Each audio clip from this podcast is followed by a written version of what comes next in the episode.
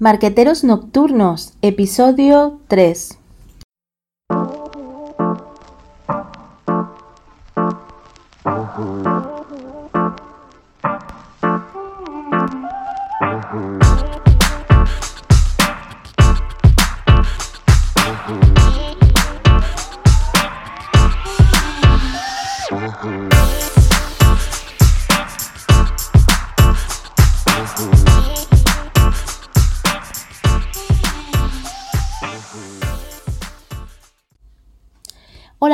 Bienvenidos de nuevo a este tercer podcast de Marqueteros Nocturnos, una gran comunidad que reúne cada noche en Twitter a grandes profesionales del marketing y la comunicación.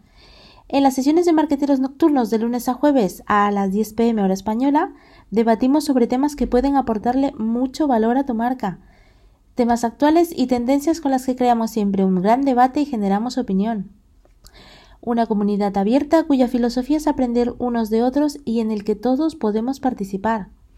Para unirte a las sesiones solo tienes que escribir un tweet con tu aportación seguida del hashtag marqueteros nocturnos y el hashtag del tema que estemos debatiendo en esa sesión. En ese tercer podcast estamos encantados de contar con la presencia de Martín Díez, autor del libro Los 10 mitos del neuromarketing y además economista y profesor especialista en neurociencia aplicada. Martín, ah, estamos muy contentos de contar contigo y quisiera que nos cuentes un poco a qué te dedicas, cuál es tu trayectoria y bueno, que nos cuentes un poco más acerca de, lo que es la neurociencia aplicada. Hola, ¿qué tal? Eh, mira, yo soy Martín Díez. En este sentido, eh, pues en términos de mi trayectoria, eh, yo soy economista, tengo una maestría en desarrollo regional, tengo una maestría en educación y eh, eh, fundé en 1998 una empresa de investigación de mercados que se llama Mercadiex y a partir del 2017 eh, yo dejé la dirección general para que la ocupara mi hija, no por herencia, sino que es un gobierno corporativo en donde la gente decidió que ella debía de ser la directora general por su perfil. Y ahora me dedico básicamente a la investigación y en este caso a, a, difundir eh, lo que es eh, la aplicación de la neurociencia al marketing, porque por desgracia, pues bueno, se ha prostituido mucho el término de neuromarketing y hay muchos gurús de humo que hablan sobre esto.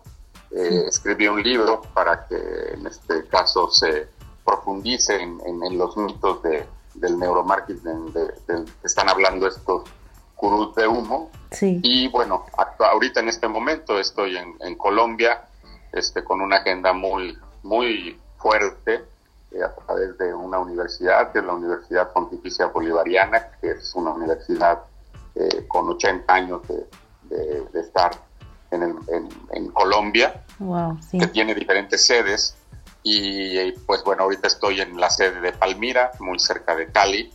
Eh, voy a Bogotá a dar unas conferencias eh, de forma privada y luego en Medellín tengo otra semana con la Universidad Pontificia Bolivariana, este, dando seminarios, conferencias y, e incluso un viaje rápido a Armenia, que es una zona cafetalera, para hablar con la gente de la Cámara de Comercio. Sí. Básicamente ahorita eso sería en lo que estoy, Marcia.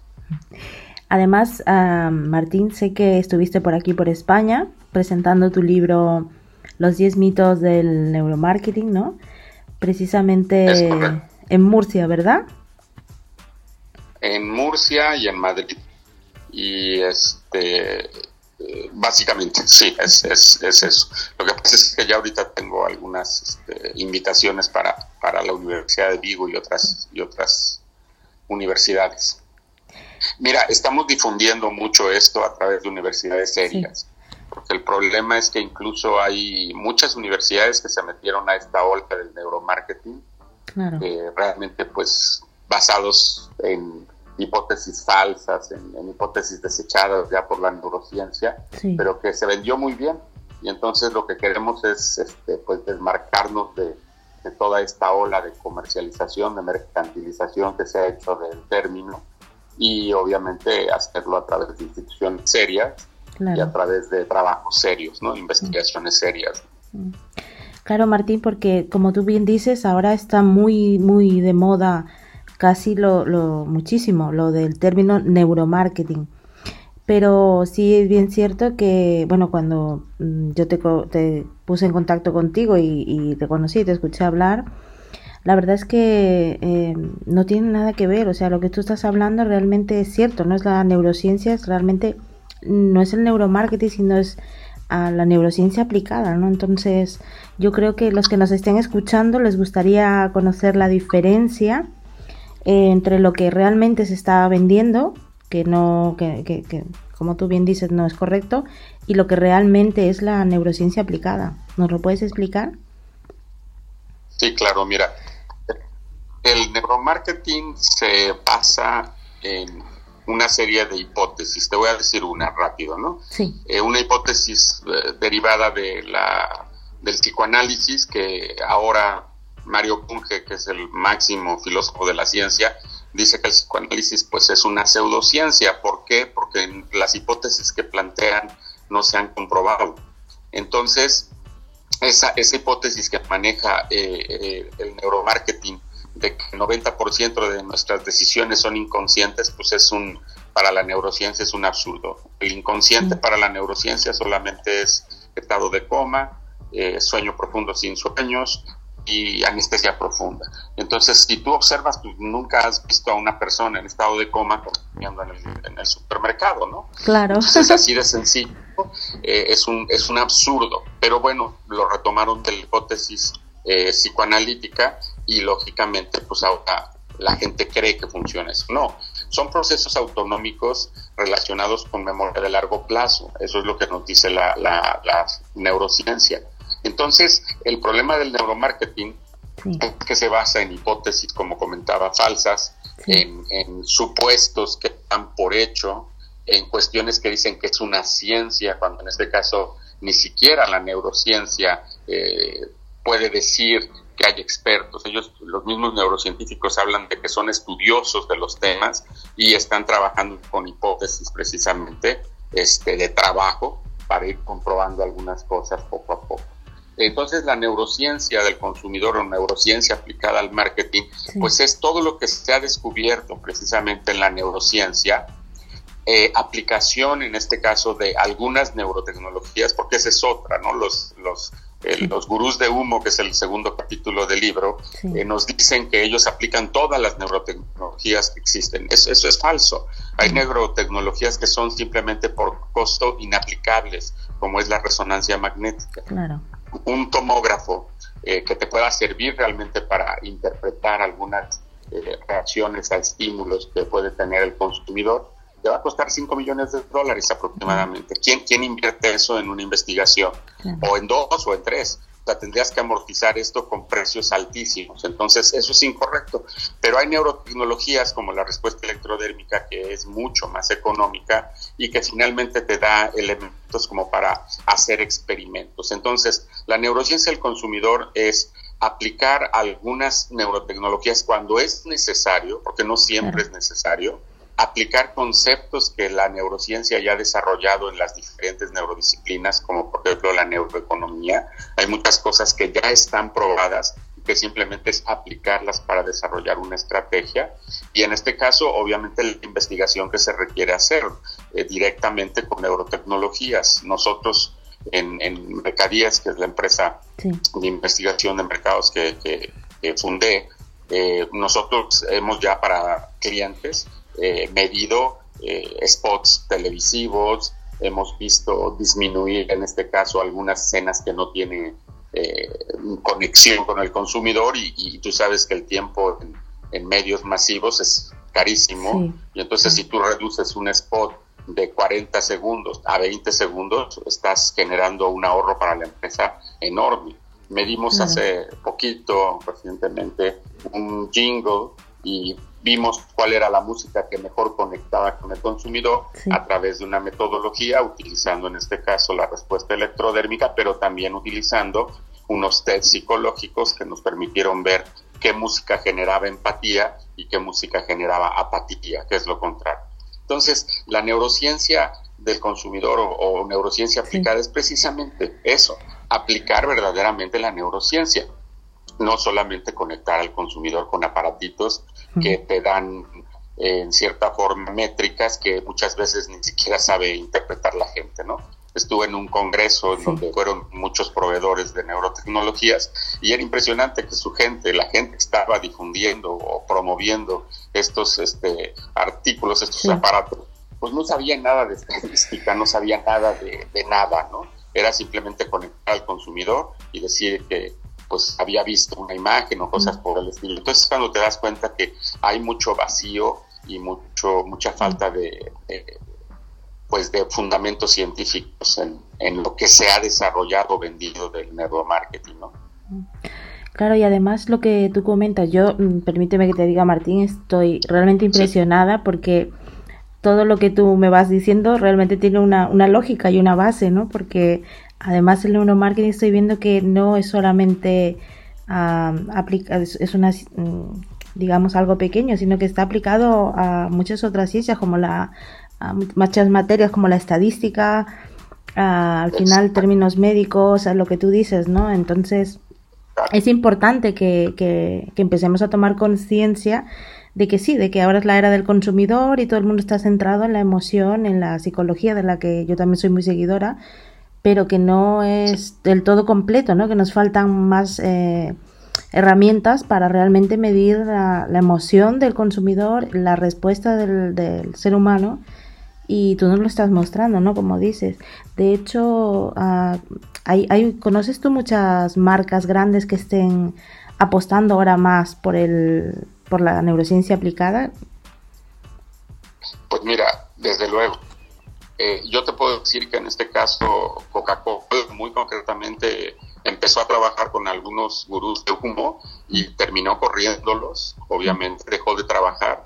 Sin embargo, Coca-Cola está trabajando con, con, neurociencia aplicada. Y por otro lado, pues no solamente las grandes empresas, nosotros estamos dándole solución a empresas medianas, a empresas, incluso eh, hicimos un estudio para una empresa pequeña que era necesario, porque así vimos, porque además esto no es siempre, no necesitas necesariamente siempre aplicar neurotecnologías y demás, ¿no? Eh, el problema es que otro de los mitos que, que manejo en el libro y que los gurús de humo han difundido es que eh, el, neuromarketing sustituye ya a la metodología cualitativa y cuantitativa de la investigación del consumidor. Es un absurdo porque esas dos metodologías son las que manejan todas las ciencias para, hacer ciencia, ¿no? Pero ellos, con tal de vender sus aparatitos y sus asesorías y demás, pues llegan a decir aberraciones de ese tipo, ¿no? Entonces, sí es un peligro porque el mismo Mario Bunge dice que las pseudociencias, que yo ubicaría así el neuromarketing, eh, pues son peligrosas para la sociedad, porque no nada más confunden, sino pueden llegar a, provocar decisiones erróneas, ¿no? Decisiones de, un costo alto. En el caso, por ejemplo, de las pseudociencias médicas, pueden provocar incluso hasta la muerte de los pacientes, porque obviamente están los pacientes creyendo en lo que está diciéndole el gurú y en este caso pues lo que necesita es otro tipo de tratamiento. Y otra cosa que es muy importante que lo trataste en, este momento, ¿no? Que en ese sentido eh, la, la situación básica es que es una herramienta adicional a lo que ya se tiene y en ocasiones no necesaria, ¿no? Entonces eso también es muy importante. Aquí en Colombia ahorita de veras estamos causando una revolución, porque aquí en Colombia se desarrolló uno de esos gurús de humo muy fuerte. Y obviamente permeó, permeó en todo lo que es la, sociedad empresarial y lo que es universidades y demás. Y ahorita estamos pues rompiendo muchísimos paradigmas que la gente tenía. Y, me da gusto que como dijiste tú hace un ratito, casi casi por sentido común dices, oye, pues sí, lo que está diciendo este, esta persona, pues suena mucho más lógico que lo que escuché del cerebro reptil, por ejemplo, ¿no? Entonces, este, vaya, estoy muy contento porque apenas acabo de iniciar, todavía me quedan dos semanas. Este, y, sí, la agenda está saturada, pero me está dando mucho gusto que está habiendo una respuesta muy, muy positiva ante todo, todo esto. De hecho, creo que las personas en general agradecemos mucho siempre la opinión de un experto, ¿no? Porque como tú bien dices, hay la tendencia a, estos gurús de humo que y sobre todo ahora cuando hay algo un tema de moda en concreto como es el, neuromarketing entre comillas no entonces eh, son como tú dices técnicas de coste muy elevado y que muchas veces por las empresas eh, se ven tentadas a, probar no es importante desmitificar estas cosas y como tú bien cuentas en, en tu libro los 10 mitos del neuromarketing la verdad es que abres un poco los ojos no solamente a, los, a las personas interesadas de, este tema, sino a las mismas empresas, ¿no? que también muchas veces no tienen todo el abanico de conocimiento para, para poder comparar.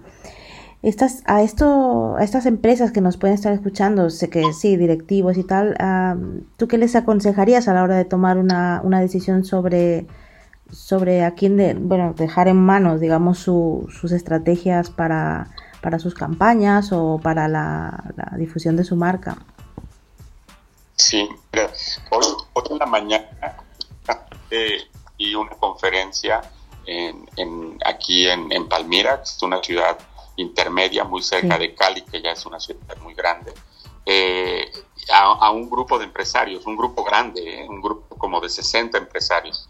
Y precisamente esta pregunta me la hizo un empresario, lo que me acabo de, preguntar. lo que yo le dije es, sí, acérquese en este caso a personas en donde ustedes tengan, en primer lugar, se den cuenta que la persona es verdaderamente un asesor, que no lo que quiere es su dinero, sino realmente lo que quiere es apoyarlos y ayudarlos.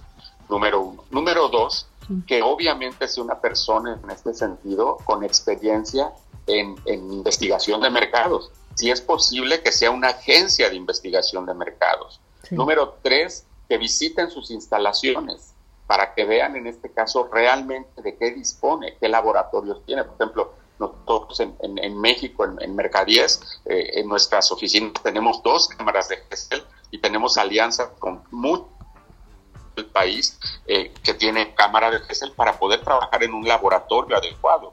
¿sí? Y número cuatro, la parte empática, Marcia. La parte mm. empática es muy importante. El, empresario tiene ese, en, México decimos feeling, ¿no? Ese, eh, ese sentimiento, ¿verdad? De, quién puede ser en un momento dado una persona que realmente lo pueda ayudar. Entonces, que, no se dejen llevar por la palabrería y por todo esto, sino realmente que sientan ese, ese sentimiento de esta persona realmente puede, puede apoyarme. Porque aquí lo, lo, interesante es que toda esta palabrería, precisamente al, al haber una ignorancia, el libro también tiene esa finalidad que por lo menos la gente que lo lee, que además los que lo han leído me lo han dicho, es ameno, es rápido de leer. Tengo una persona que me comentó que en un fin de semana lo leyó y bueno, no me comentó, me lo dijo, porque después del fin de semana me, habló del, último capítulo, ¿no? Entonces, es un libro que la intención es precisamente esa, que la gente tenga por lo menos algunas bases para entender esto, ¿no? No es la intención vender el libro, pues eso es lo de menos, se venderá se venderá, pero la intención realmente del libro es esa, ¿no? Que la gente ya tenga algunas bases para no dejarse engañar, porque lógicamente dice también Mario Bunge, ¿no? Mm. Eh, la ignorancia es la que genera estas pseudociencias eh, precisamente tengan, tengan resultados, ¿no? Mm. Eh, la gente por ignorancia sin un, sin un término peyorativo, simplemente porque ignoras el tema. Mm. Por ignorancia, pues se deje engañar, ¿no? Entonces yo recomendaría eso. Sí, como tú bien dices, a ignorancia porque no tenemos realmente más expertos que realmente dominen lo que es realmente la neurociencia aplicada, ¿no? Ahora contando contigo, ah, ya tengo muchas ganas de leer el libro, porque realmente, pues, es poca las veces las que tenemos la opinión de un experto, ¿no? A todo esto de decirte, eh, Martín, que, tu libro, ah, la verdad es que va a ayudar a muchísima gente a realmente desmitificar estos mitos que tenemos. Yo me incluyo porque realmente, eh, pues, todo lo que hemos oído hasta ahora del neuromarketing, como tú dices, ha sido simplemente la, pseudociencia, ¿no? Que es y no realmente la, ciencia que completa, que es y que engloba detrás todo un gran trabajo, como tú dices, de investigación de mercado, de estadística.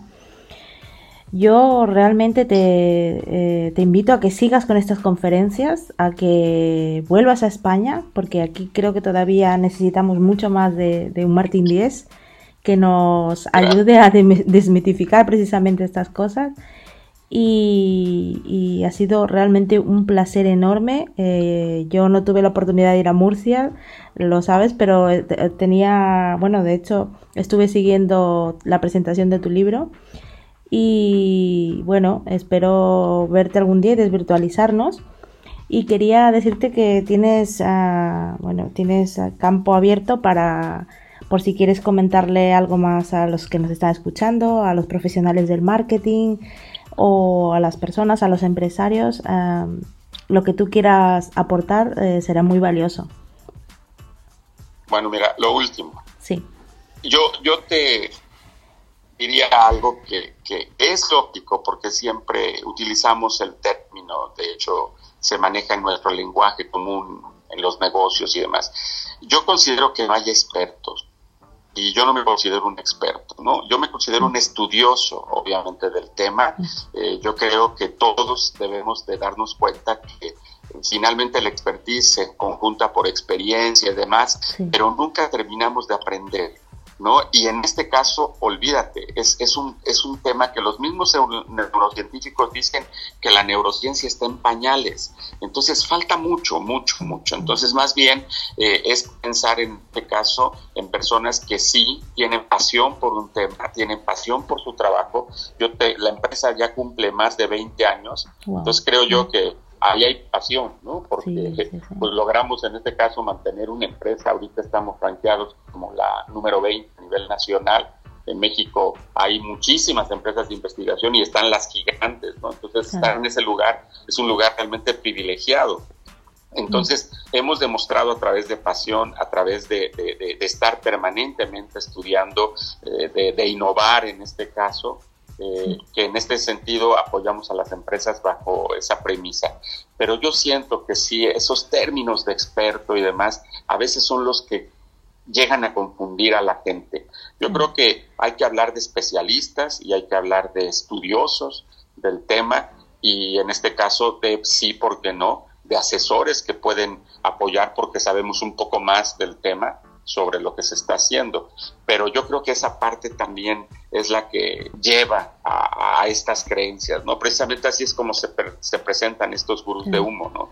Como el experto de no sé qué, el gurú en no sé cuánto, ¿no? Entonces, yo creo que eso es importante desmitificar también ese término y te agradezco muchísimo, Marcia, la, la plática tan, tan tan bonita que tuvimos. Mm. Y no, desde luego que yo estoy el año que entra en España, es un hecho. Ya ahorita te digo que ya hay varias invitaciones. Entonces, ya nos veremos y ya coordinaremos para que podamos, eh, se pueda entregar el, libro dedicado, ¿vale?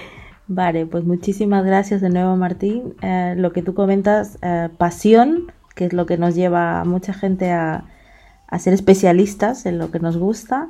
Y ya sabéis, los que nos estáis escuchando, 10 mitos sobre el neuromarketing, el libro de Martín 10, que no lo podéis perder. Muchísimas gracias de nuevo, Martín, y, ha sido un placer tenerte aquí en el tercer episodio de Marqueteros Nocturnos. Y un abrazo a la distancia. Eh, marqueteros. Ah, un, comentario nada Dime, sí. Las personas que tengan interés en este momento, hay una aplicación en Apple Store y en, en la de Android, en donde pueden bajar el libro y además ahí hay conferencias y hay otras cositas. Si es que obviamente no podemos tener contacto para que tengan el libro físicamente. La tecnología nos ayuda, Marcia. Pues sí, pues sí, la verdad es que sí. Mira, y ahora mismo nos está ayudando a hacer un, los podcasts de marqueteros y como tú dices, los que quieran tener tu libro ya tienen una indicación más de dónde poder obtenerlo. Muchísimas gracias, Martín. Gracias, abrazo en la distancia. Un abrazo. Chao. Muchísimas gracias también a todos los oyentes que nos están escuchando y nos vemos en el próximo episodio de Marqueteros Nocturnos. Gracias y seguimos conectados, marqueteros.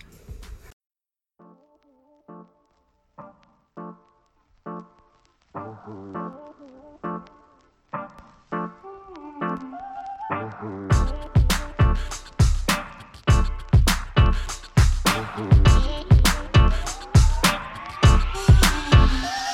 Mm-hmm.